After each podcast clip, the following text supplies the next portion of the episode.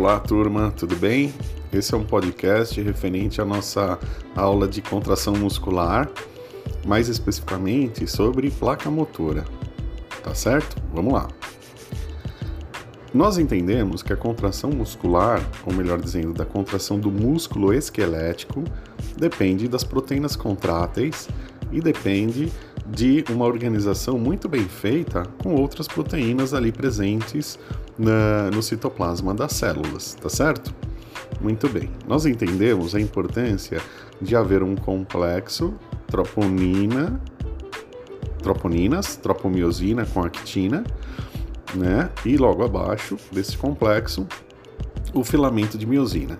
Basicamente, o encurtamento do sarcômero, aquela unidade contrátil, ela vai depender do deslizamento entre filamentos de miosina, né, de actina sobre os filamentos de miosina.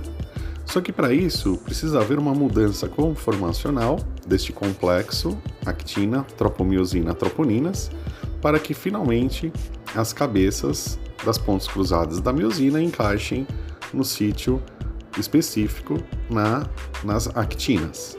Dessa maneira, nós, as miosinas, tracionam este, os filamentos de actina, promovendo o encurtamento de sarcômeros. O encurtamento de muitos sarcômeros é que vão ser, né, é, esse, esse encurtamento é que vai ser responsável pela contração da musculatura esquelética. Mas o que faltou dizer foi o seguinte: essa, essa mudança na conformação do complexo actina, tropomiosina, troponinas depende da ligação da troponina C com cálcio. Tá certo? E a grande pergunta é: da onde vem esse cálcio? Respondendo essa pergunta, o cálcio vem dos retículos sarcoplasmáticos, também presentes no interior da célula muscular esquelética. Eu preciso de um sinal para a liberação deste cálcio.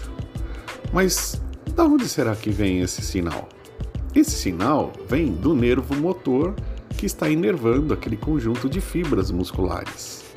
Basicamente, a partir de um impulso nervoso, nós liberamos um neurotransmissor e esse neurotransmissor vai se ligar a receptor específico na membrana da fibra muscular. Ou, mais especificamente, esse nervo motor vai liberar acetilcolina e essa acetilcolina vai ligar num receptor específico para ela. Essa ligação vai promover uma despolarização, um potencial de ação na membrana da fibra muscular, e esse é o verdadeiro sinal para a liberação do cálcio dos retículos sarcoplasmáticos. Muito bem.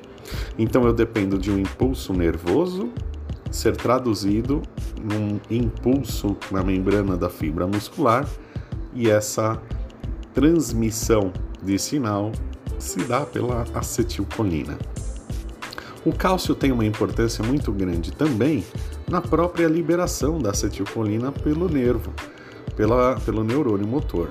Ou seja, quando o impulso nervoso que veio lá de cima, lá do centro, alcança a terminação do, do neurônio, uh, esse impulso, que a gente chama de impulso potencial de ação ou despolarização, vai abrir canais de cálcio, denominados ou chamados de canais de cálcio sensíveis à voltagem. É aí que o, que o cálcio que está no meio extracelular vai invadir o neurônio para a liberação da acetilcolina.